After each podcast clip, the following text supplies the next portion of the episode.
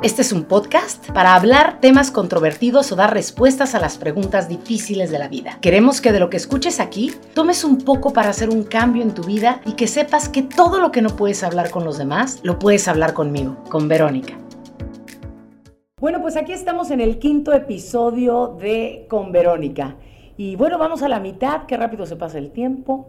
Tenemos hoy un tema muy interesante que causa demasiada controversia y bueno, vamos a empezar a entrar en tema, pero para ello voy a presentarles a un invitado que tenemos que es especialista en hacernos reír. Ay, sí, no, no es cierto. Ahorita van a saber por qué. Se llama el doctor Dave Yaurima y tiene una especialidad en, bueno, que le llamamos un poquito vulgarmente o como se dice, es coloquialmente, risoterapia, ¿no? Risoterapia, exacto. Pero bueno, háblanos un poquito, ¿a qué te dedicas, Dave? Bien, eh, pues como ya comentas, soy médico y desde hace ya unos 10 años, ya cumplimos este año, hemos estado trabajando un proyecto o un programa que tiene que ver con la salud mental y el uso de la risa y las artes circenses como una forma de, de trabajar esta parte. Y pues en ese proceso hemos eh, pues trabajado en comunidades, en hospitales, a través de, por ejemplo, el proyecto Mediclowns, que es, un, es, un, es una actividad que hacemos cada año. Este últimos dos años por la pandemia hemos parado, pero eh, hemos seguido entrenando. Eh, hacemos las brigadas circomunitarias en las comunidades.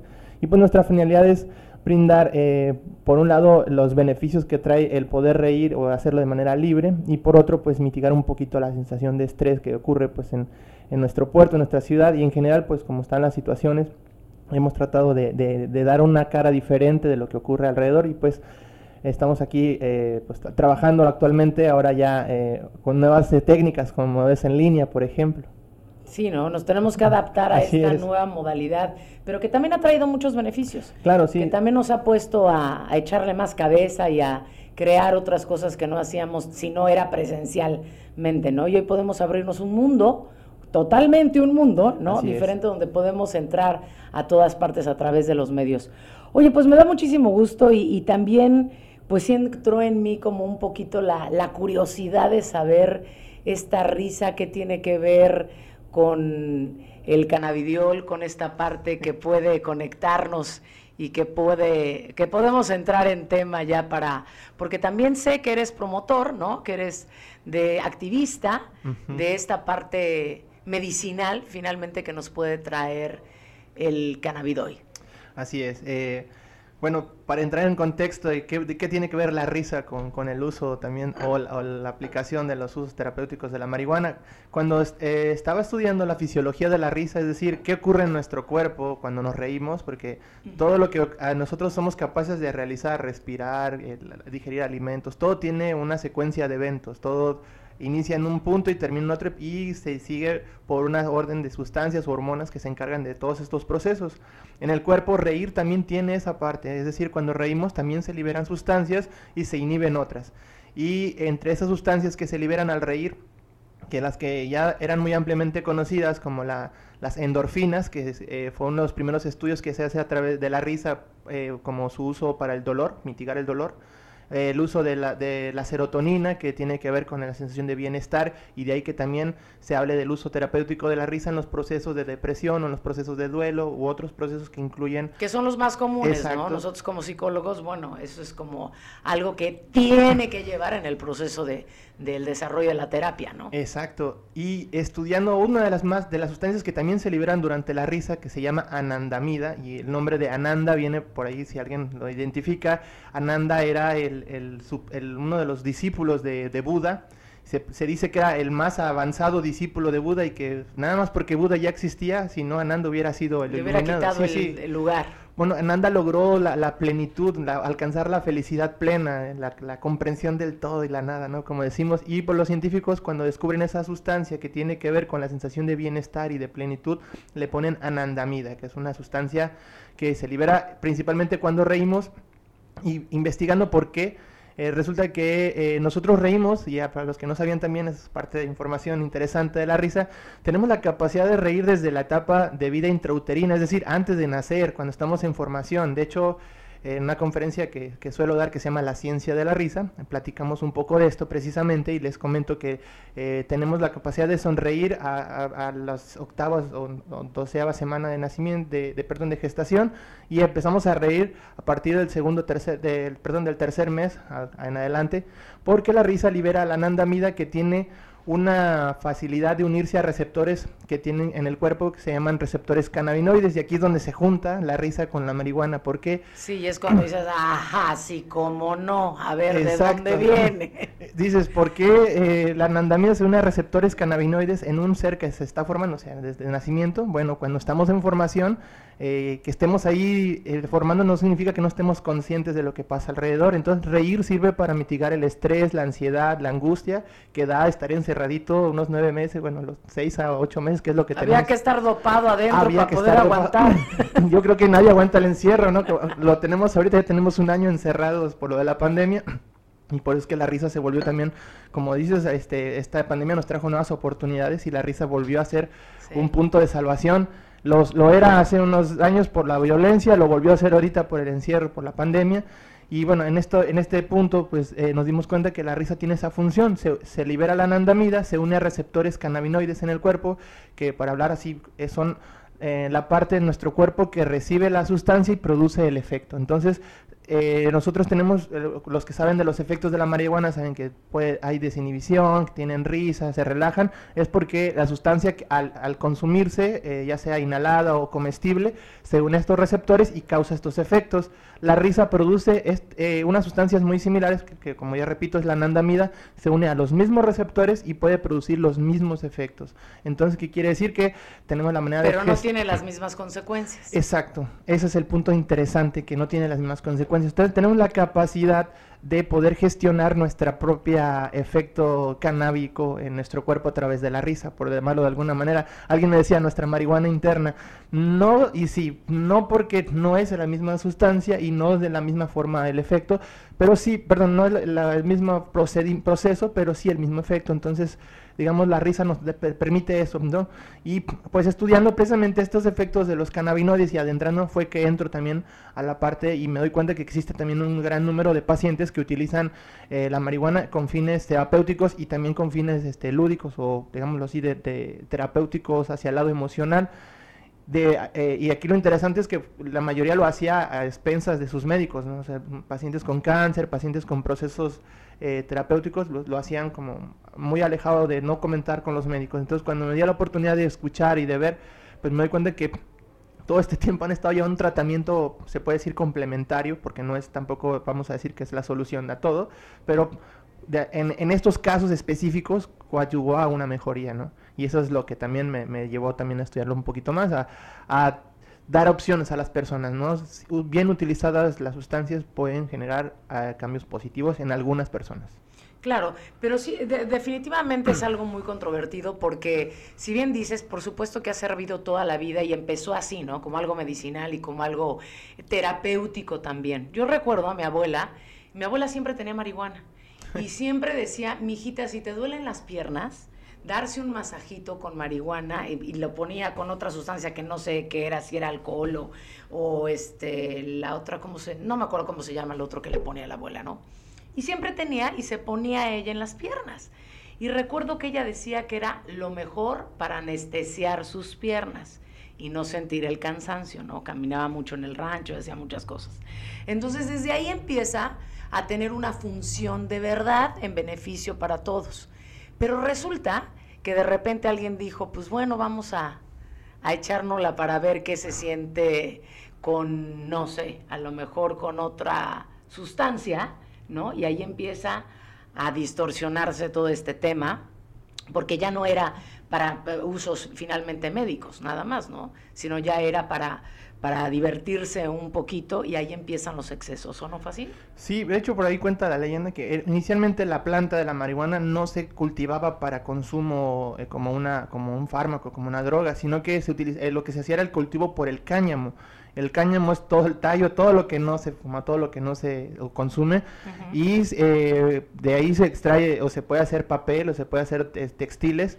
Inicialmente en Estados Unidos fue uno de los primeros que empezó a explotar esta parte, aunque posteriormente son los que primero los que encabezan la prohibición. Pero eh, decían que cuando extraían el cáñamo y todo lo que quedaba, lo, pues se secaba y lo tenían que quemar y se dieron cuenta que al quemarlo y ese humo entrar en contacto fue cuando se dieron cuenta que tenía esas aplicaciones.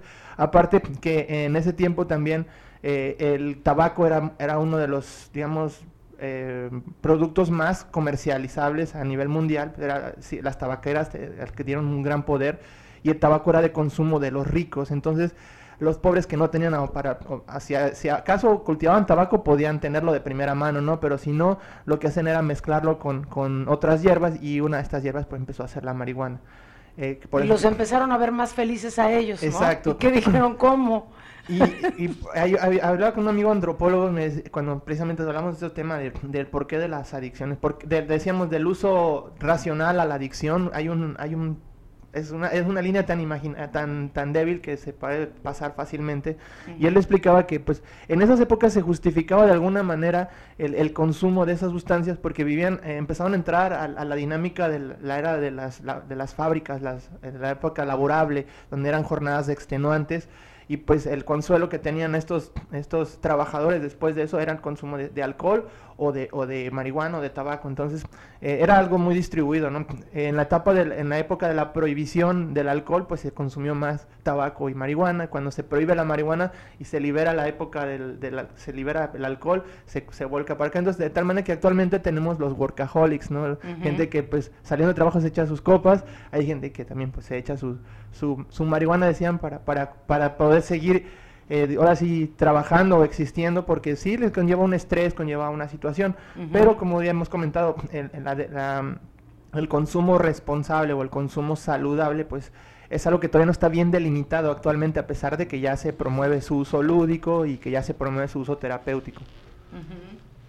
Bueno, fíjate que cuando, cuando alguien te dice em, o platica, ¿no? Fíjate que no podía dormir y me costó trabajo, me sentía deprimida, pero ahora que se ha dado toda esta evolución, ¿no? Que podemos tener más acceso a algo diferente que no se ha fumado y empezaron las famosas gotitas, estas famosas gotitas, ¿no? De CBD y de THC, empezó también a hacer un uso finalmente terapéutico y un uso medicinal también, porque tengo pues, muchos pacientes que finalmente lo, lo hacen, lo consumen y está siendo en beneficio. Pero ¿cómo es que empieza esto ya a distorsionarse? Bueno, se vuelve ilegal, ¿no? Se vuelve ilegal toda esta, esta distribución o todo este consumo porque empezaron a haber estragos. ¿no? Desmanes en todas estas fiestas, a lo mejor que se podían hacer donde había un exceso de consumo. ¿Tú qué opinas al respecto?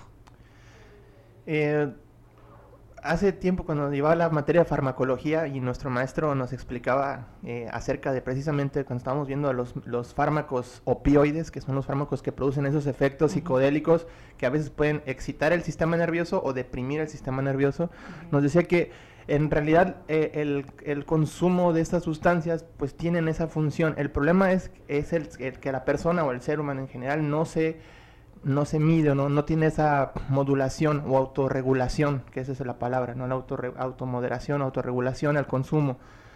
Y eh, otro profesor decía lo mismo, eh, hay que investigar las causas del consumo. Si consume para olvidar, es que hay algo que tiene que tratar previamente. O sea, lo, va a mitigar momentáneamente, es un paliativo al momento, pero el problema persiste. Entonces, eso es lo que hace que el consumo se vuelva crónico en, en, la marihuana, por ejemplo. Gente que encuentra cierto consuelo, pero no ataca el problema, no lo afronta como debería. Y en las fiestas lo que ocurre es que... Em, queremos todo el paquete en uno, ¿no? Es en la, vida rock and roll, queremos, queremos algo que nos prenda, ah, pero a la vez en la misma fiesta queremos algo que nos relaje. Y es donde ocurre la mezcla de sustancias. Y recordemos, por ejemplo, que la marihuana es del tipo eh, eh, relajante, se inhibe el sistema nervioso. Por eso, por ejemplo, no se, no se recomienda el consumo en personas que manejan maquinaria aunque este haya quien dice, no, es que para que se relajen yo manejo. No, y ni para estudiar, no, que dicen es que me voy a meter para estudiar, no, no, ¿cómo crees? pues tiene que ver con la memoria. Exacto. Y entonces empezaron a hacerlo diferente. Sí. Se has eh, oído, ¿no? Los estudiantes cuando dicen, es que, no, si te fumas uno, te lo juro que vas a pasar el examen porque no sé qué, yo como, claro que no. No tiene que ver, es momentáneo. Exacto, y eh, tengo un estudiante que me decía lo mismo, ¿no? Es que este, también Albert Einstein lo utilizaba. Le digo, sí, pero Albert Einstein tenía un trabajo mental y no sea increíble. Él primero trabajó su proceso, su, todo lo que hizo, leyó, experimentó y después fumaba. Y aquí es lo que creemos es que fumar nos va a dar todo ese proceso mental. y eso no, no, para nada. Eh, por ejemplo, el consumo no se recomienda en menores de 21 años. Eso es algo que, también me sorprende mucho porque muchos estudiantes sí, en la, universidad entran a los 18, 19 años, entonces muchos ya piensan que, ah, el consumo me ayuda a estudiar, sí te va a relajar y puede que de inicio tengas esa capacidad de que lees el, texto y, te, y, te, lo aprendes y todo, pero eh, no es, siendo, siendo, honestos y si estudias una carrera que tiene que ver con los procesos mentales vas a darte cuenta que el proceso de, aprendizaje no es, por ese lado, o sea, el cerebro aprende de tres maneras, que es la repetición, la memoria y la experiencia, y fumar marihuana solamente te predispone a, cualquiera de esas tres, pero no es la base del aprendizaje, que por lo que si sientes que aprendiste mucho en ese momento, Vamos a ver qué tal en un mes, qué tal en dos meses, qué tal cuando ya te toque trabajar y tengas que aplicar ese conocimiento que aprendiste fumando, que aprendiste cuando estabas en esos efectos, pues puede que no lo retengas, exactamente. Y ahora lo preocupante es cómo empezó este consumo a, pues, hacer ya un problema social, ¿no? Porque antes, bueno, podías verlo en, en gente que que tenía acceso a lo mejor a esta parte medicinal, pero ahora ya los niños de 12 años, y bueno, ya ahorita ya está de 10, ¿no? De 10 a 14 años, estamos viendo que el consumo ha sido exagerado. Porque si bien es cierto, todo empieza de los 12 a los 65, el consumo más fuerte que puede existir de, cualquier sustancia eh, psicoactiva, ahora lo que tenemos, o psicotrópica también, ¿no? Eh, ahora estamos viendo que es en menos de menos edad, de más jóvenes. Entonces los niños ahora de 10 años pueden tener un consumo que no lo tiene uno de 50, que no se atreve a tener uno de 50, ¿no? Sí, sí. Ah, pero entonces te dicen, es que es sano, es mejor. Porque ha habido una mala información acerca de eso. Totalmente. Recordemos que ahorita, aparte de que hay mucha información disponible y de que ya ahorita no es tan, tan, se puede decir, ya no es discreta la, la quienes se promulga a favor o en contra, si ya es algo que se hace a voces, los niños escuchan y lo ven, es algo en, las noticias es algo que se ha estado dando seguimiento desde hace varios años, la despenalización, etcétera, etcétera. Y por otro lado, también la misma uh, cultura, la misma eh, ambiente ha generado, yo escucho muchas canciones, es más, muchos cantan canciones y, saben marcas de marihuana, por ahí, Kush, por ejemplo, es, un, es una de los géneros o marcas, este, formas que hay de marihuana, están en una canción y los niños lo cantan, entonces es algo como que está muy disponible y se vuelve, la gente lo ve como algo inofensivo porque ya es algo que todo el mundo acepta, ¿no? Como que si hay cierta tolerancia social, se, ah, se relajan las, las, los límites o se relajan las, la, lo que los padres a veces prohíben a los hijos y pues en realidad también tomemos en cuenta que muchos de, los niños que consumen, y estamos hablando de, los, de los 10 a los 14 años, que es el donde se ha encontrado un consumo efectivamente, una, una alza en las últimas décadas, obedece también a la disponibilidad que ha tenido esta droga, porque ahora ya no es el negocio principal del narcotráfico la marihuana. el, real, el, real, negocio son las anfetaminas, la cocaína, las drogas duras que les conocen o las drogas de diseño. La marihuana pasa a ser como, como el producto pues que lo sigan teniendo y es algo como muy secundario.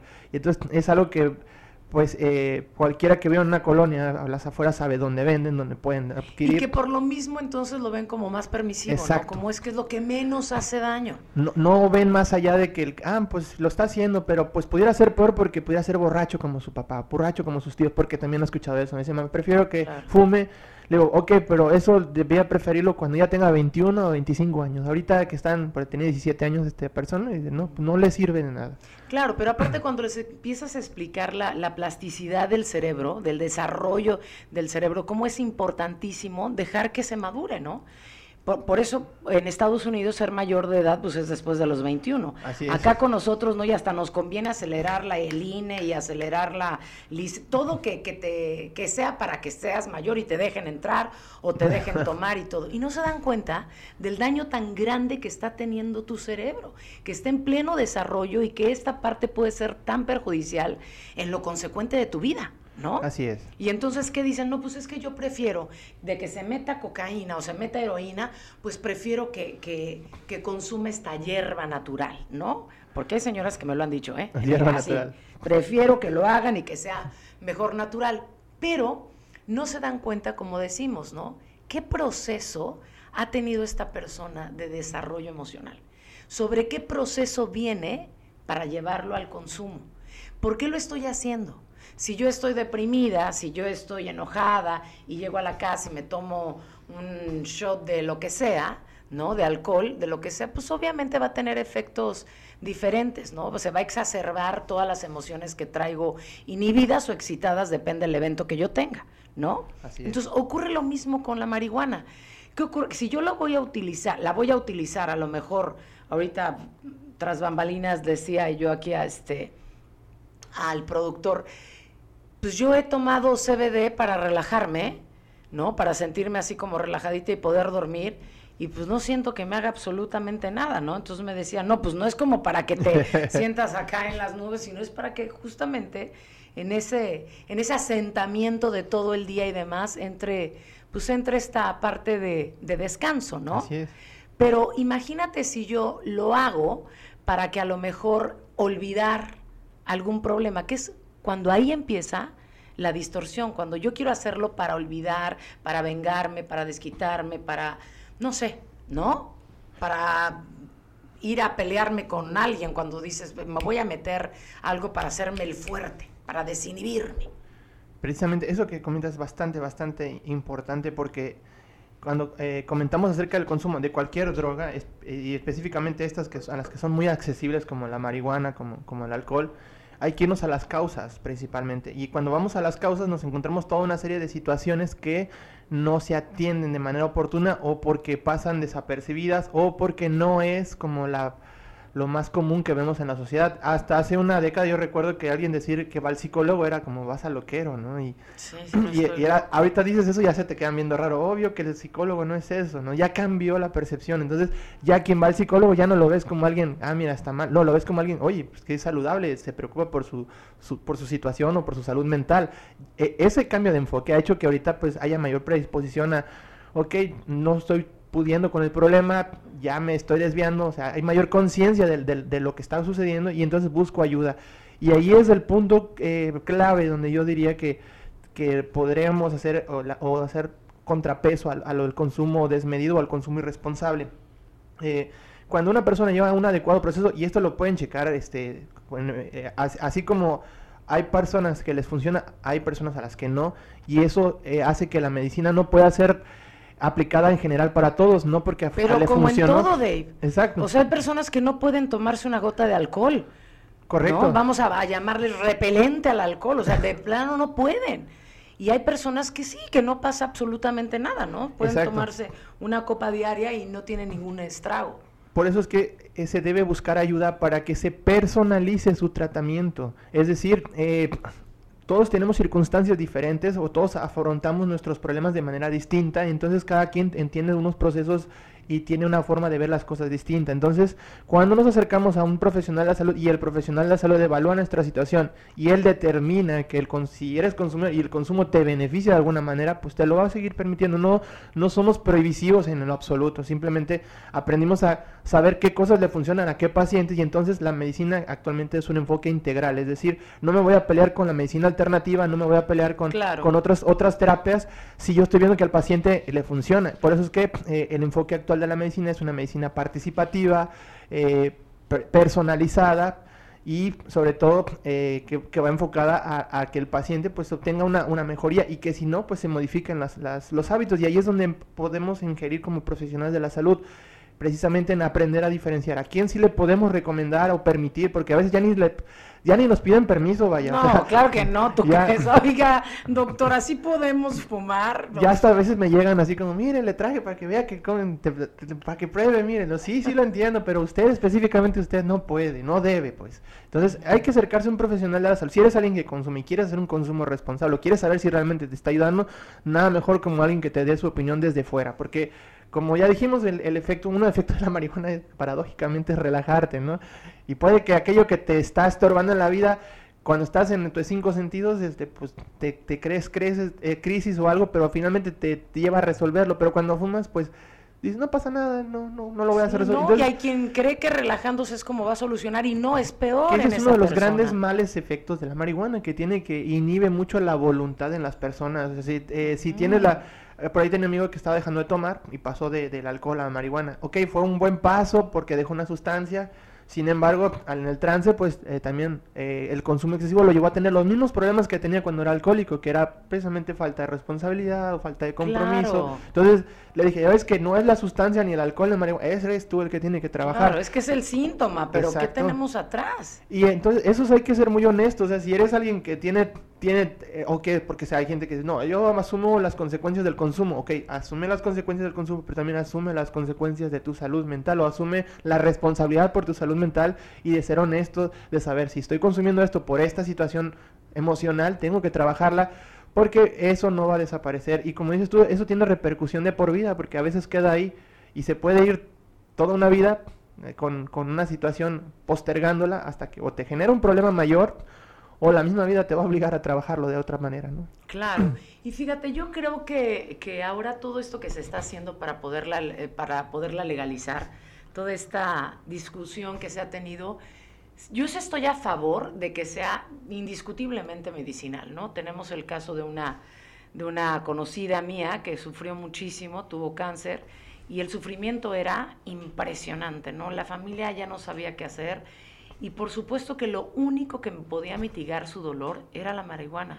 Embarrada, fumada, comida, ya no sabían cómo carambas hacerle, pero ella tuvo una mejor muerte, por llamarlo de alguna manera, con la marihuana. Entonces la pregunta es, ¿hay alguien que le beneficia? Sí, sí hay alguien que le beneficia. ¿Hay alguien que le perjudica? Sí, sí hay alguien que también le perjudica, ¿no? Como el caso de esta niña Griselda Elizalde, que fue tan sonado, donde los padres autorizan que sí, que sí se haga y fue todo un escándalo, pero ella 400 este, episodios de, de epilepsia le podían dar Ah, entonces imagínate el sufrimiento de estos padres y cuando le dicen, oye, hay algo que puede, es droga, pues sí, sí es droga, pero hay algo que puede ayudarle a tu hija. ¿Lo harías? No, bueno. Yo, pero claro que como mamá lo hago y hago lo que tenga que hacer para que entonces pueda esta niña tener una mejor vida y a raíz de ahí, pues ella tuvo un, un mejor proceso de esta enfermedad, ¿no? Pero específico para esta enfermedad. Ahora, también sé que aquí es donde vamos a entrar en la controversia un poco. Ahora, esta parte de la risoterapia, ¿no? Esta parte que también nos conecta en el consumo de la sustancia a reírnos y a disfrutar, yo tampoco lo veo mal cuando lo vas a hacer por divertirte siendo una persona con una buena salud mental.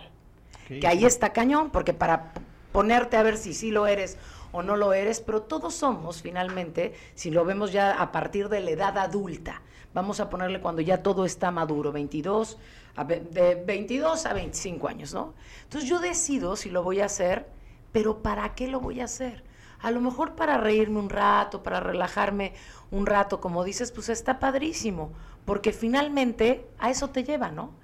A la, yo he visto mucha gente metérsela y cuando los veo, pues no están más que divertidos, ¿será porque me junto con puro sano o por qué te crees tú? Pero no están más que riéndose y a lo mejor justo eso es lo que no sabemos cómo tenerla el uso adecuado. Conste que no quiero decir que lo hagan, ni mucho menos, por supuesto que no, ni me vayan a empezar a decir, y si lo dicen, pues me vale, pero no, no, no quiero incitar a eso, sino cómo saber, efectivamente, cómo saber ¿Qué cantidad puede estar en mi organismo que me lleve solamente a ese relax del que hablamos? Bien, debido a que la marihuana no es un producto que se obtiene de manera legal de ser, no hay, no hay un organismo regulando la cantidad de dosis de THC que debe contener o el porcentaje. Ahorita sí lo hay con los productos de CBD que están entrando en la dinámica de la COFEPRIS. Ahí sí tienen que especificar la cantidad de THC, de CBD que contienen. Pero el del mayor consumo que se da, que es el, el, fumado o el inhalado, eh, no existe una manera de establecer una dosis o de decir esta marihuana te va a hacer efecto, porque incluso la misma producto que se consume de marihuana varía en, calidad de de año, de, por temporadas del año. Cuando llueve a veces genera una con una mayor cantidad de THC y otras temporadas del año genera otro tipo de, de, efectos. Entonces varía también, no es fácil establecer una dosis como para decir eh, tantas fumadas es es la dosis. De aquí a acá es tanto. Como, como, ocurre, como por ejemplo, con el alcohol, que podemos decir tantas copas de alcohol es un porcentaje, porque sabemos el porcentaje sí, no de alcohol. es lo mismo consumir mezcal que que un tequila, ¿no? El mezcal tiene cuánto de, de alcohol? Entre 40, 40 50. Sí, imagínate nada más, ¿no? Yo creo que por eso me gusta el mezcal, muchachos. es, más, es menos cantidad, más, más efecto. claro, claro. Entonces con la marihuana no es fácil hacerlo, sin embargo eh, lo que se recomienda en aquella persona que ya decidió que va a consumir o que quiere probar consumir es eh, fumar uno o dos eh, inhaladas, que equivaldría a, a, cuando decimos inhaladas es una respiración y saca uno, esperar un espacio de 2-3 minutos, la segunda, y, esperar 15 a 20 minutos, que es el tiempo en el que inicia el efecto de la marihuana. Aquí es donde nos damos cuenta si esta persona es sensible a, los, a los cannabinoides, porque eh, van de los efectos a primero desde sentir relajado el cuerpo, que es lo que la mayoría le gusta de ese efecto de, ah, bastante tranquilo, como se siente cuando fuman tabaco por primera vez, por ejemplo, los de los efectos del, del, nicotínicos del tabaco relajan los músculos también y se siente como... Entonces la marihuana produce algo similar. Sin embargo, a quienes les cae pesado, aparte de la relajación, empiezan a tener ciertas alteraciones visuales o auditivas, eh, les truenan un dedo y oh, se espantan, o empiezan a percibir la luz un poquito más fuerte. Entonces, eh, porque lo que hace la marihuana es que acelera la sinapsis en el cerebro, o sea, acelera todos los procesos en los sentidos, la capacidad de percepción, de la visión, del oído de los sabores, por eso también se habla de... Sí, todo se exacerba. Exacto, y esa experiencia, vaya, que el ser humano dicen que somos, somos eh, eh, adictos al placer, es, es, una liberación también de dopamina, que es una de las sustancias que no mencioné al inicio, pero la dopamina está muy presente en casi todo lo que hacemos en la vida porque es la que se encarga de la sensación de placer, de esa sensación de, de logro de, o de, plenitud que va acompañado obviamente de, de las otras como la serotonina, y entonces todo el tiempo estamos buscando algo que nos genere esas experiencias y, y, las personas a veces pueden llevarse dos fumadas y tenerla y hay quienes fuman dos y hasta te dicen, no, a mí no me hizo. Bueno, a échale otra. Entonces, eh, aquí es ir viendo poco a poco. Ahora, si lo hacen de manera comestible, eh, hay que decir que de manera comestible el efecto tarda más. Sí, ¿no? que hasta 12 horas. Hay gente que ha tenido... No manches, un tripsototote. Recordemos que, ¿se acuerdan que las abuelas, las mamás siempre nos han dicho, no te metas a nadar después de comer? ¿Por qué? Dice, dos horas, al menos dos horas. ¿Por qué dos horas? Porque es el periodo, el tiempo que tarda el estómago en vaciarse y pasar a hacerla todo el proceso de digestión. Eh, antes de dos horas, todo está en el estómago, mezclándose con los ácidos para poder digerirse. Después de dos horas, poco a poco empieza a vaciarse y empieza a ir al intestino. Si nos metemos al agua antes de dos horas y, la presión del agua, recordemos que cuando estamos afuera en el, ambiente es una presión, pero dentro del agua es otra presión, esa presión nos comprime o nos sumergimos demasiado o nos, por la dinámica del agua, el, sube lo líquido que es ácido, se nos puede ir a los pulmones y se pueden ahogar. Mucha gente se ha ahogado así, por eso. Aparte de otras situaciones, no es porque el comerse y meterse sea de mala suerte. Lo mismo ocurre cuando consumes marihuana. Dos horas no vas a sentir nada las primeras dos horas de haber comido un brownie, una galleta, una gomita, una paleta, no se va a sentir nada las primeras dos horas. A partir de las dos horas que ya empieza a haber digestión, que ya se absorbió el medicamento, los nutrientes, y que ya empieza a circular en la sangre y esa sangre pasa por el cerebro, pasa por donde están los receptores cannabinoides, empieza a tener el efecto. Entonces mucha gente a la primera vez que consume estos productos siente que no le hizo efecto y consume de más la primera vez y tiene una mala experiencia. En vez de haber consumido lo recomendable, porque yo, yo conozco a alguien que le dijeron, cómete dos galletas nada más. Se comió dos galletas y no, se me hizo muy poquito y se comió toda la caja. Que Santo Dios. Cuatro, cinco, cuatro o seis galletas. viaje todavía o qué? Casi me habló como a la medianoche, oye, no se me baja, ¿qué hago? Digo, pues come, come, que esa es otra forma también de contrastar un poco el efecto. Bueno, que también dicen que te da hambre, ¿no? Sí, Que también, lo han recetado para que comas. Sí, sí, eh, se usa mucho en los pacientes que tienen quimioterapia, pues produce una náusea terrible la quimioterapia. Aparte, lo daban inicialmente para combatir la náusea, pero se dieron cuenta de que el proceso también les producía hambre, que fue un plus para los pacientes porque no da apetito en ese, en ese tiempo que están recibiendo el tratamiento. Entonces, quita la náusea y les da hambre, pues les vino bien. Entonces, estas personas que consumen por primera vez de vía oral, o sea, comestible, pues tienen que tomar en cuenta que el efecto va a tardar dos horas y que una vez que inicie el efecto, eh, recordemos que el proceso de digestión para salir por esos 7-8 metros de intestino que tenemos ahí enredados tarda casi 24 horas. Entonces quiere decir que a partir de ese tiempo podemos tener un efecto de 6 a 8 horas, así intenso, y, y hasta 12 horas. Por eso se habla de que comestible pues con, con calma. Fumado eh, tiene, es todo lo contrario, un inicio rápido, o sea, 15 minutos, y un efecto también muy corto, de, estamos hablando de 4 a 6 horas máximo también. Es más, hasta 2 horas algunos los efectos. Entonces, hay que considerar esos tiempos. ¿Cuánto fumas? Yo fumo por las noches y por lo regular, digamos, es, no sé, no sé decir medio porque yo, yo no fumo en vaporizador, en, en pipa de agua. Así es que podemos decirle, fumaré dos o tres esas campanas y no tapitas. Y pues no fumo, como también trabajo cosas de noche, no fumo como para quedarme noqueado, simplemente me, igual me relajo. Y este, es una dinámica que ya llevo haciendo. Pero mentira que llegan nuevas ideas, que se te abre otro panorama. Mm, no es así. Esas son... Dave entonces va a investigar otras cosas bajo el efecto. No, no, no, para nada ocurre así. y eso hay, hay, que decirlo, la neta. solamente te predispone a que estés en un estado de relajación, que puede que por el estrés no puedas ver una cosa, pero cuando te relajas ves las ópticas de diferente manera y eso es, pero no es porque en sí la droga te lo haga, sino es, la misma persona. Si tú, y eso me lo explicó hace mucho, también tuve la oportunidad de conocer a un, a un, este, a un, a un también activista pro marihuana y él decía que él empezó, él era totalmente antidrogas, ¿no? Y él empezó usándolas porque eh, tuvo una, así como una, revelación en, en, una ocasión que iba a morir y alguien este, le dijo, no, pues tienes que vivir más la vida. Y dijo, voy a probar algo que siempre he querido. Y que le decía que la intención cuenta mucho a la hora de hacer las cosas. Ya sea que cómo te levantas cada mañana, qué vas a hacer. A la hora de usar drogas, también la intención cuenta. Entonces, si tú estás fumando con la intención de relajarte, cuando te llegas al punto de relajación, en automático lo vas a soltar. Si estás fumando con la intención de dormirte, en cuanto sueltes sueño, lo vas a soltar. Sí, pero si estás fumando con la intención de joderte al marido, pues vas y le metes unos guamazos. Exacto. Si, hay, si, hay, gente que está deprimida, porque también hay un estudio de que fumar marihuana exacerba los síntomas de depresión. Si hay gente que está deprimida y está fumando esperando que, la, que, que fumar le inhiba el dolor emocional que tiene, le tengo malas noticias porque lo va a acentuar más va, va a tener mayor percepción, pero va a tener la percepción al contrario, entonces va, va, a desmenuzar más todavía su dolor, va a pensar más en eso que le está afectando. Por eso es que el consumo o, cuando se recomienda que si lo vas a hacer de manera lúdica o de manera habitual, tengas una intención de por medio. Y no significa que de, ah, es que tengo que buscar una excusa, no.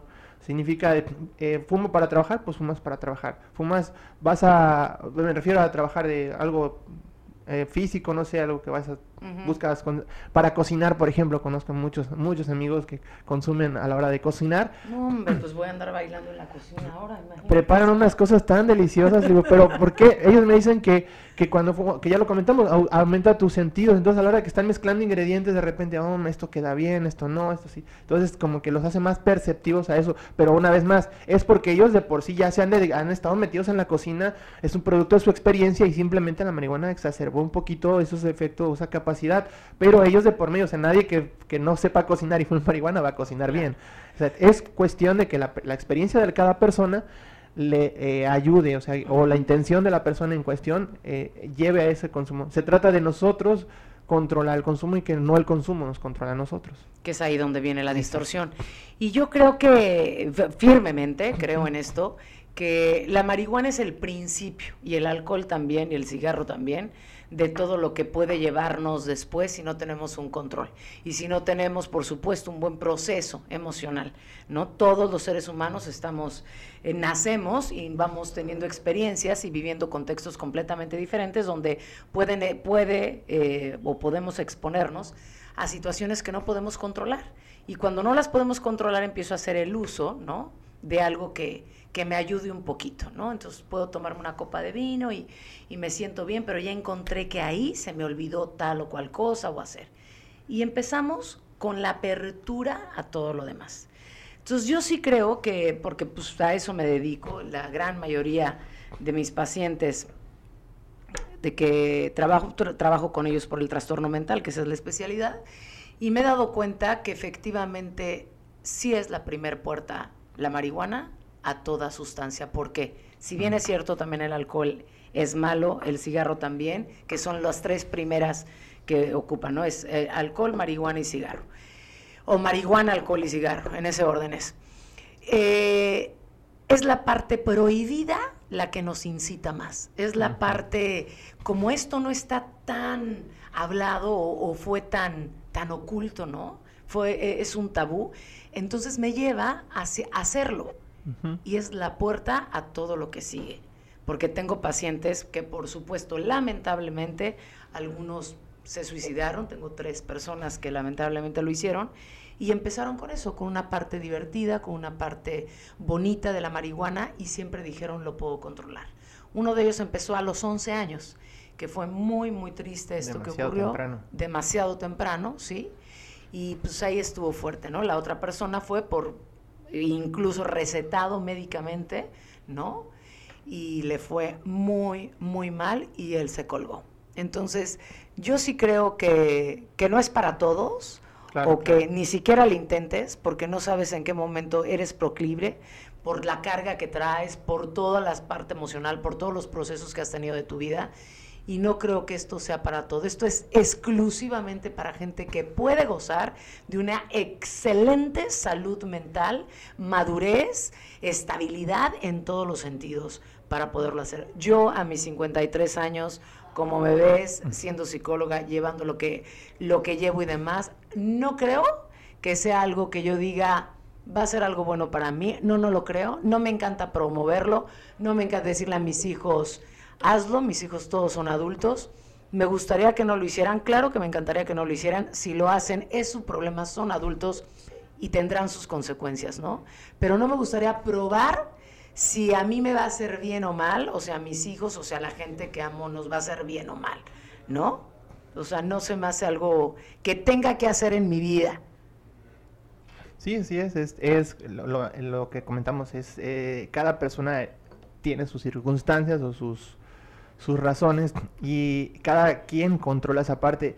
Eh, ahorita se vino muy en, de moda, por ejemplo, los, los viajes que hacen con ayahuasca, con el sapo alvarius que llaman, que eh, muchas personas, eh, recordemos que eso es parte de la medicina ancestral y, y, hay por ahí libros que documentan el uso de esta medicina para rituales ceremoniales donde se buscaba cierta enfoque por porque van a pedir sabiduría, etcétera. O sea, era, tenían toda una connotación y una preparación para ello y actualmente como es algo que está disponible a quien sea que tenga el, dinero y el tiempo para pagarlo y irse a, la playa a hacerlo. Y aparte era con cierta dosis, ¿no? ahora, puta, es que no se meten dos hongos, entonces ahora son cuatro porque no le hacen, entonces ahora son seis porque... Sí. Le dije, no, pues bueno. Y, y esos mismos maestros dicen que no, no destapes lo que no quieras averiguar. O sea, si, si vas a probar pero lo quieres hacer solo por probar, no hay de por medio una, una búsqueda espiritual, una búsqueda interna de voy a meterme esta droga porque quiero ver, conectarme, a ver qué va a pasar.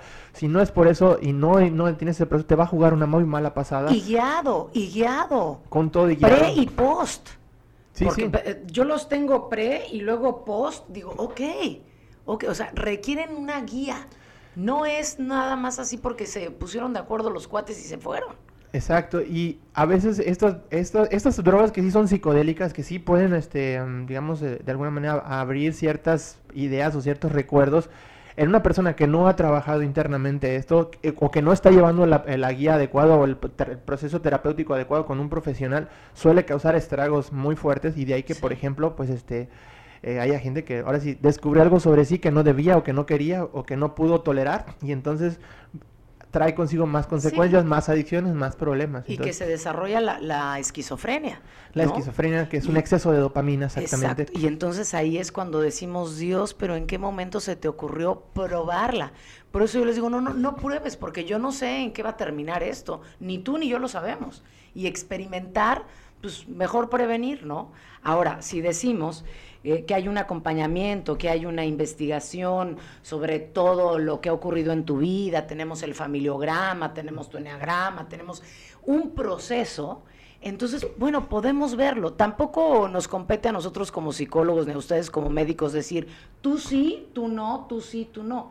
O sea, tú sí estás sano, pero tú decides, ¿no? Tú sí, pero tú decides porque estás metiendo algo a tu cuerpo que puede desencadenar algo más. Así es. Porque sí tiene una consecuencia. Sí, sí, por supuesto. Eh. A mí si me preguntan de, de, oye, pero tú consumes. Sí, sí, pero pues si, si, vas a copiar lo que yo hago, pues entonces yo practico malabares, por ejemplo, hago una actividad física, eh, leo también, trato de mantener mi, eh, mi hábito de la lectura, porque finalmente es algo que se tienes que sí o sí para actualizarte en áreas de la salud, en cualquier área profesional que quieras trabajar actualizado, tienes que leer completos los artículos. Eh, hago otras actividades de, desarrollo artístico, me gusta escribir, me gusta, eh, luego trabajaba lo de risoterapia, trabajo lo que es el arte clown, el arte de payaso, así que también escribo ah, algunos guiones. Entonces todo el tiempo estoy haciendo algo realmente, o sea, no, no es... No es como de que fumas y te tiras a la presión como suele pasar y que tampoco estamos satanizando ese uso porque también se vale, ¿no? Y fumar y tirarte, echar un disco, está, está bien, ¿no? Eh, pero sí, sí, les, siempre les recomiendo, sobre todo a quienes me llegan a preguntar, es que eh, piensan que porque la consumo se las voy a recomendar así abiertamente, ¿no? La realidad es que me meto mucho con, con ellos, ¿no? A ver, ¿por qué quieres fumar? Exactamente, ¿por qué? ¿Para qué? ¿Dónde? ¿Cuándo? No, pues, y que en tu casa, ¿vives solo? No, pues vivo en mi familia. Ah, pues si ellos les incomoda, no puedes. Si quieres fumar tú solo, independízate. Vive solo, tus reglas. Si no te tienes la capacidad de independizar, no, pues es que tienes que trabajar ciertas cosas, entonces para que sea un consumidor de esa forma, si no vas a afectar a tu familia. O, o quienes me han dicho del CBD, ya eh, tengo una enorme cantidad de pacientes que lo empiezan a usar que también te comento muchos profesionales de la salud consumen CBD, ya sea en, gotas o lo consumen inhalado, o lo consumen comestible. Eh, ahorita con la pandemia te puedo así asegurar que el, contacto constante con la muerte, con la desesperación, con, pero con el consumo fue impactante en la pandemia. Muchos, ¿eh? muchos este, aumentaron su consumo porque no, eh, menciona, ¿en qué momento voy al terapeuta? O sea, trabajo de lunes a viernes en un horario de, de 10 a 12 horas diarias y en la tarde me voy a mi casa a dormir, a lavar, a ver a mis hijos, a hacer. ¿En qué momento voy al terapeuta? O, me, o me vuelvo loco o me vuelvo adicto, dicen. Entonces, eh, hay, por ejemplo, esos profesionales de la salud, y hablo de cualquier, que donde están sometidos a ese estrés, pues tienen esa justificación de alguna manera porque sí les ayuda, o sea, no son igual no les da tiempo de volverse adictos por lo mismo, ¿no? Tienen muchas cosas que hacer y su consumo forma parte de su dinámica, más no se vuelve su dinámica completa como suele ocurrir con quien se vuelve adicto. Su dinámica de vida se, se vuelve en torno al consumo y no al revés. Eh, tienes una dinámica de vida y el consumo respalda hace alguna cosa que te ayuda y no, no se vuelve las, el centro de, ay, ya quiero llegar a mi casa para fumar, ay, ya quiero hacer esto para poder consumir. Oye, Dave, y tú como médico y, y activista de esto, eh, ¿con qué te encuentras? O sea, si te dicen como, oye, no inventes, pero tú cómo lo puedes hacer si eres médico y sabes toda la parte científica de lo que puede desencadenar esta, esto si no se consume con responsabilidad? Sí, por supuesto. Pasé también por las etapas, no te puedo decir, este, hubo un punto también en mi vida en donde consumí, eh, cuando estaba disfrutando las mieles del desempleo. Desempleo y marihuana es mala, mala combinación, se los aviso de una vez. Porque no pasa nada, otro día sin empleo, ¿no? Pero hubo un tiempo donde sí el consumo fue un poco más, pero sí me di cuenta, esa es la ventaja desde cuando tienes cierta información y te empiezas a como te dar los síntomas, tengo ya los síntomas de... Tú te diste cuenta. Ajá, me di cuenta de... ¿De cuántos? de así como me pasé por una etapa también donde eh, el consumo de tabaco era como que pues lo hacían todos en, en, el hospital donde yo estaba era así como la hora del cigarrito, ¿no? Y acabas yéndote porque se vuelve una ruta de escape, ya son las dos y todos, la hora del cigarrito, ¿no? Y de repente me di cuenta, yo, yo nunca necesité la hora del cigarrito, o sea, yo tenía otras formas de fluir o de, de relajarme y me di cuenta de eso, ¿no? También así, me, así como me di cuenta del tabaco, me di cuenta del mismo consumo con la marihuana y a tiempo corregí ciertas cosas, ¿no? empecé a poner ciertas reglas y de ahí que porque eh, la risoterapia se volvió también parte fundamental en mi proceso, porque eh, una cosa que ayuda a, controlar las adicciones o a moderar el consumo es a utilizar otras alternativas. Porque si fumas porque te estresas, pues aprende a relajarte. ¿Cómo? Hay meditación, hay mindfulness, hay muchas, muchas terapias respiratorias para ejercicios y muchas cosas que puedes hacer, este, mudras que le llaman, posiciones de yoga. Hay muchas alternativas que no tienen, incluyen sustancias y que ayudan a relajar. Entonces yo aprendí la risoterapia, ¿no? Por ejemplo. Entonces eso ayudó mucho a que yo sobrellevara las cosas. Te puedo comentar que ahorita estoy saliendo de una situación de, de duelo de los últimos dos años. He perdido a mis padres. Y ahora sí tuve la oportunidad de poner en práctica todo eso que andaba estudiando. ¿Por COVID? Mi padre por COVID, mi mamá una enfermedad previo a, que destallara lo del COVID, tuvo una enfermedad este, hepática y falleció. Y a los ocho meses mi padre falleció por COVID. Entonces fue una situación fuerte porque pues fallece mi padre también atendiendo pacientes por COVID. Yo estoy atendiendo pacientes COVID. Eh, cabe señalar que mi papá lo, falleció en, Mexicali, o sea, estuvimos fuera, tuve que ver su funeral este, vía streaming, ¿no? O sea, es algo de las nuevas cosas. Para mí fue un choque, un golpe. Y dije, ahora sí es la oportunidad que tengo de demostrarme a mí mismo si es cierto que la risoterapia funciona, porque ahora lo voy a aplicar en mí. Y de ahí que le decimos que como científico, pues voy a aplicarlo, ¿no? Lo que, claro, claro. Y en ese tiempo que estuve aplicando, eh, pudiera decir que eh, el consumo se volvió ligeramente más habitual, pero en la medida que... ¿Cómo lo hiciste? ¿Podrás darme un ejemplo? ¿De mi consumo? no, eh, de, la risoterapia. De la risoterapia, eh, ¿Cómo lo... llevaste respecto a tu padre? Ok, volví, primero hay, un, hay una etapa que sí hay que permitirse llorar y, el dolor y todo. Claro, no, no, se trata de forzarse. Yo, yo me tomé un mes, yo creo, de no quería saber de nada, o sea, cancelé todo, de todo, actividades, todo, me, me tiré a perder, o sea, me di mi tiempo, no contesté mensajes, de hecho todavía me, me sigo disculpando con algunos, me mandaban sus, sus, sus este, condolencias. pero no respondí mensajes, o sea, me di mi tiempo para mí. Me, eh, claro, viviste el dolor. Ajá. Lo siguiente que hice fue en la medida que me fui permitiendo, eh, primero asimilar las cosas, cabe enseñar, busqué ayuda también, o sea, hay, un límite también en lo que uno puede tolerar y sí, sí me asesoré de, de, amigos o amigas este, que son expertos, ¿no? Tanatólogos, y me dijo, mira, ve las cosas así, trabaja esto, eh, y eh, empecé a, ¿cómo dicen?, volver a lo básico, pues dije que me dedico a hacer reír, ¿no? Me, todo me he dedicado a, a todos los procesos de comedia, ¿por qué la risa? ¿Por qué estas fórmulas? ¿Qué funciona? ¿Qué no? Y ahora, ¿por cómo lo aplico a mí mismo? ¿Qué me hace reír? O sea, volver a lo básico es preguntarme a mí mismo, ¿qué te hace reír a ti?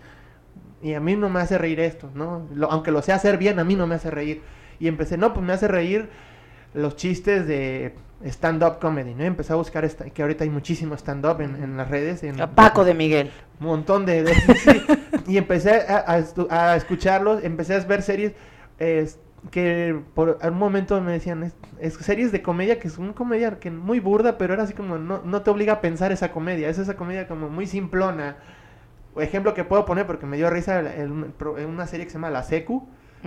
Tiene unos chistes muy ñoños, muy de secundaria, por eso se llama la...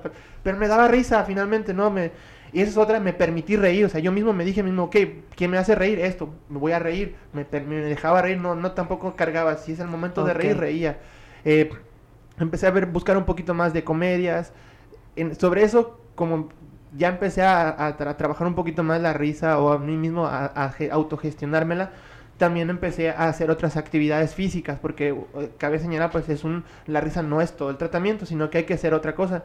Retomé lo que hacía de malabares, que es una de las artes circenses que aprendí, y es una actividad física que te obliga, le dicen la meditación dinámica, porque te obliga a estar sí malavariando, pero consciente en lo que está pasando en el momento, y lo que llamamos en el aquí y el ahora, que es lo que se busca en muchas terapias de yoga o de meditación, aprender a tener conciencia del aquí y el ahora, del presente, y malavariar te obliga a estar presente en lo que está pasando en ese momento. Enfocadísimo. o no, no estás pensando en que, ay, se murió mi mamá y no hice esto, no pude ver a mi papá, estás malavariando nada más, y ese momento es como de, no sientes, o, o, el dolor se siente menos, o sientes como que algo está fluyendo y que no estás cargando con eso.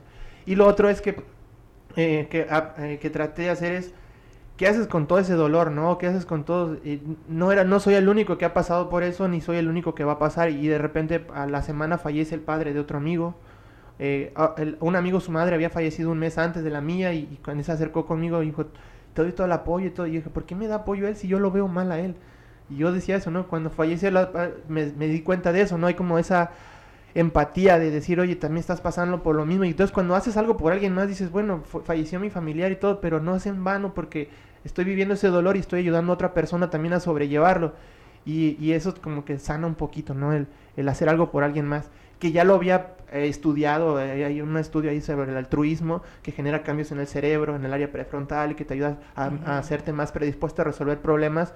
Es como cuando estás resolviendo algo siempre. No, y aparte las personas que, que nos gusta acompañar, que nos gusta empatizar en esta empatía avanzada con, con el otro ser, indiscutiblemente estás sanándote tú. ¿eh? Dicen que, que, los que somos así es porque el dolor ha sido muy fuerte en nosotros para poderlo desarrollar y entre más lo hagamos, ese dolor va, va bueno, nos va acompañando porque no lo olvidamos. Así ¿no? El día que queremos volver a sentirlo, volvemos a sentir ese dolor. Así es. Y, y otra cosa que me sirve a mí mucho de ejemplo es que mis padres siempre fueron personas muy alegres. Mi mamá tenía como esa actitud muy positiva y mi papá era un bromista de lo, de lo peor. Entonces, este, también eso lo empecé a aplicar, ¿no? dice una máxima de la comedia que comedia es tragedia más tiempo. Cuando tienes la oportunidad de, hacer comedia con eso que te generó, te, te, fue mal, este, pues es que lo estás superando, ¿no? Lo estás asimilando de otra manera, lo estás viendo de otra situación. O sea, es el mismo dolor, pero ya lo estás, lo estás fluyendo hacia otra parte.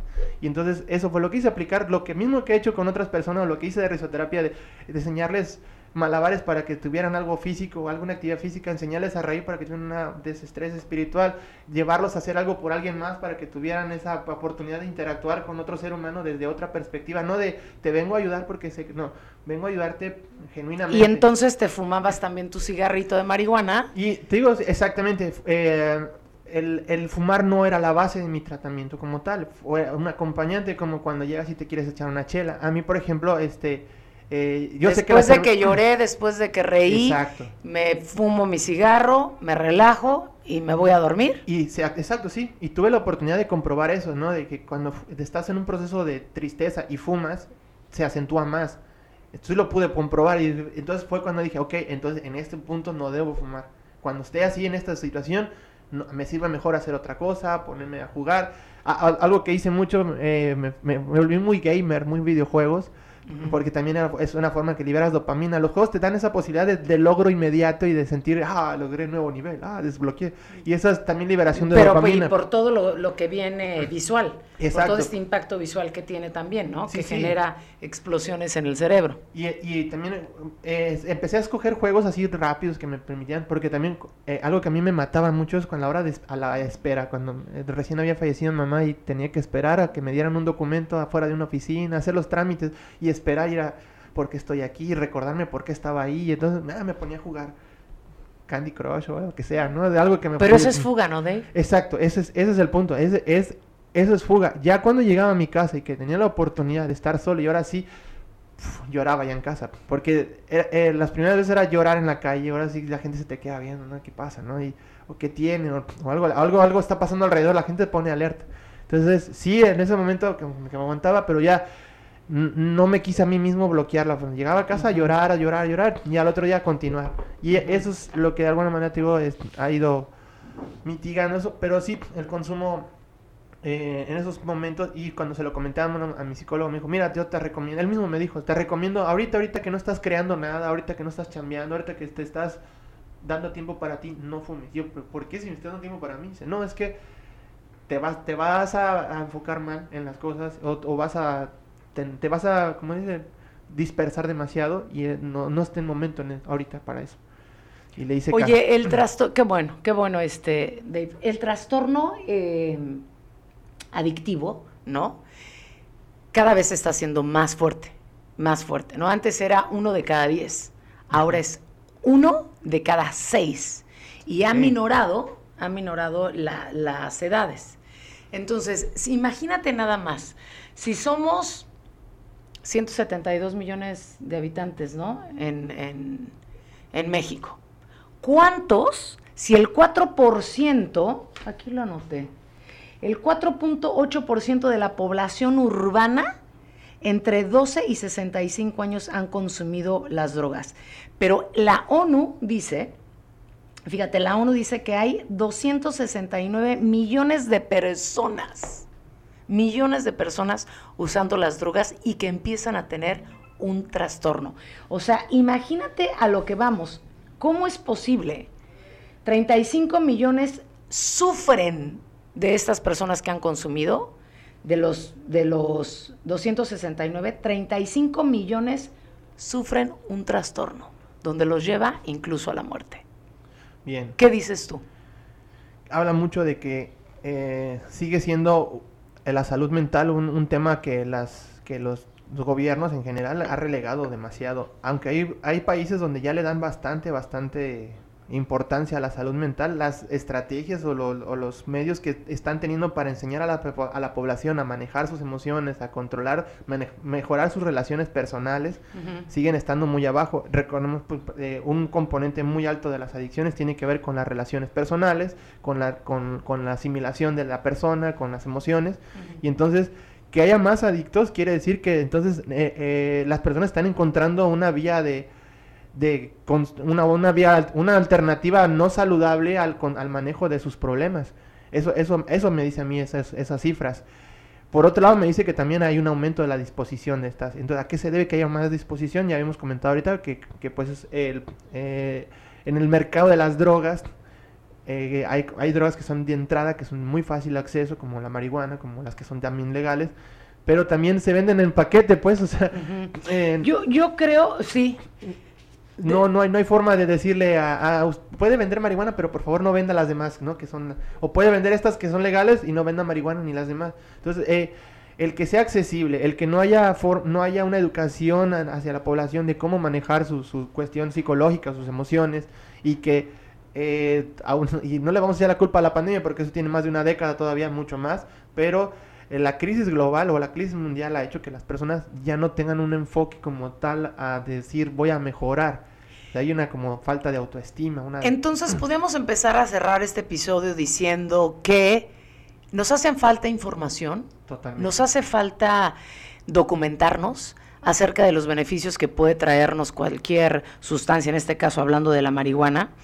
Y si soy verdaderamente una persona que goza de una muy buena salud mental, de una madurez, ¿no? precisa para poder hacerlo lúdicamente y no hacerlo por zafarme o por fugarme de algo. No los estoy invitando a hacerlo, no no lo haría jamás, pero yo creo que sí, sí en todo, en todo regularnos, ¿no? En todos los aspectos de nuestra vida, vivir contextos sanos, ¿no? Como decimos, si, si estoy con alguien que me compra toda la, mierda, pues por supuesto que me salpico, ¿no?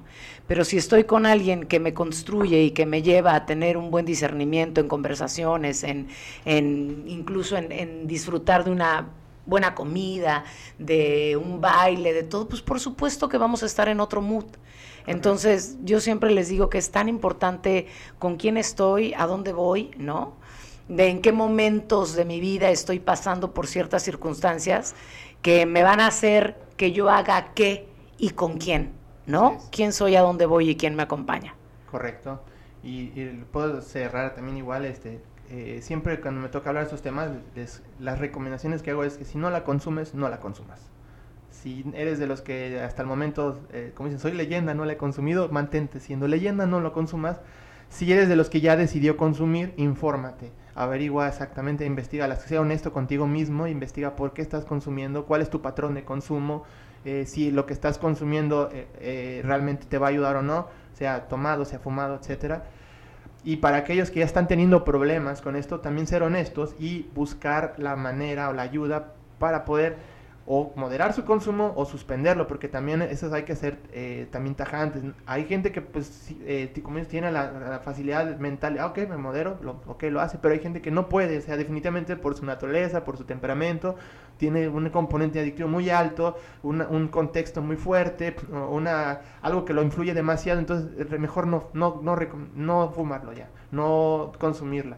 Entonces, eh, para saber esto es necesario ser honesto consigo mismo, eh, buscar ayuda.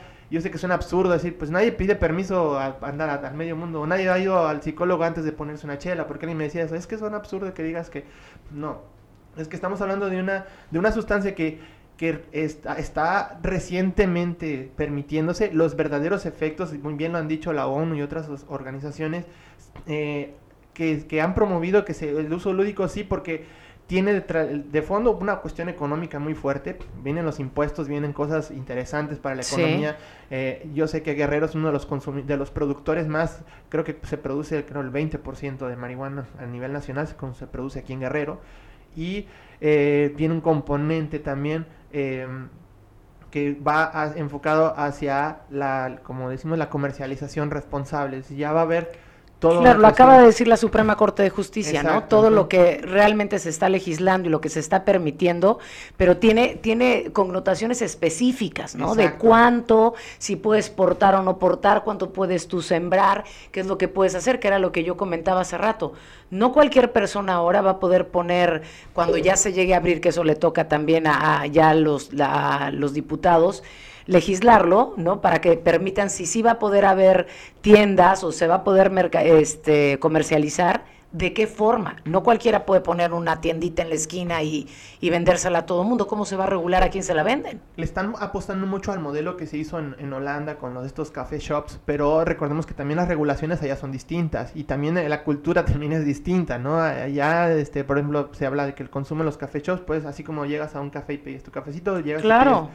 Algo sí similar quieren hacer acá, pero eh, eh, en, ese, en ese trance va a haber una serie de situaciones en la que va, va, a haber un abismo en el que va a haber mucha gente que va, puede caer mal en esto, o sea, puede, puede verse engañada. Entonces yo sugiero Ahorita todo lo está volcado a la cuestión legal, administrativa. Nadie está viendo la parte de la salud. Y ahí en la parte de la salud es donde cada quien debe ver por sí mismo. Porque ahorita el gobierno tiene un debate, pero es un debate económico, es un debate legal. Sí, de intereses. De intereses. Eh, la parte donde va a repercutir realmente, y lo vemos, eh, yo creo que la razón de, de, este programa es la parte de la salud de cada persona. Y es ahí donde es responsabilidad de cada quien. Que el gobierno despenalice o permita el uso no significa que lo esté promoviendo, ni significa que abiertamente todos lo van a poder hacer porque así como hay a quien le molesta el humo de tabaco y se hicieron normas para regular el consumo, lo mismo ocurre con la marihuana y lo mismo va a ocurrir con otras sustancias que se pretendan legalizar, que, que por allá también había escuchado que estaban pidiendo que se legalizara, por ejemplo, el, opio, porque es algo que se cultiva aquí en Guerrero y que ya hay una asociación de, de, cultivadores de opio, pero pues es una droga finalmente, ¿no? Claro, claro. Hay mucho, mucho en materia que, que, que todavía hay que trabajar. Y entonces, mientras eso ocurre, nosotros tenemos que velar por nuestra propia salud. Y eso lo hacemos con información. Así es. Eh, platicando esto de manera abierta para que no haya información de por medio de es que me dijeron o, a qué fulanito le funcionó. Como ya dije, los nuevos enfoques de la medicina son medicinas personalizadas. Es decir, lo que te funciona a ti puede no le funcionarle a otro. Entonces tenemos que ver qué te funciona a ti y qué no. Y entonces hay que asesorarse bastante, hay que acudir con los profesionales de la salud, psicólogos o su médico, para que pueda darle un mayor, eh, digamos, más, más opciones a lo mejor no eres, no eres, no quieres fumar porque tienes estrés, a lo mejor eres, eres alguien muy apto para hacer eh, meditación, por ejemplo. Entonces, hay opciones más que las drogas, búsquenlas. Aparte de que es un gasto continuo también para los que consumimos, eso hay que mencionarlo también. La, la, salud es lo primero, pero también hay una repercusión económica en, toda adicción. Así que también por ese lado lo pueden ver.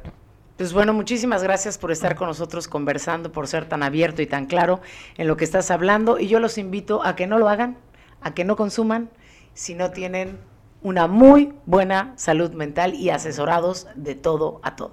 Gracias, nos vemos Dave. Hasta luego, gracias. Esta es una conversación abierta con todos mis escuchas. Recuerda que te puedo atender personalmente en mi gabinete. ¿Quieres una cita? Contáctame al 55 52 15 18 17. Te espero.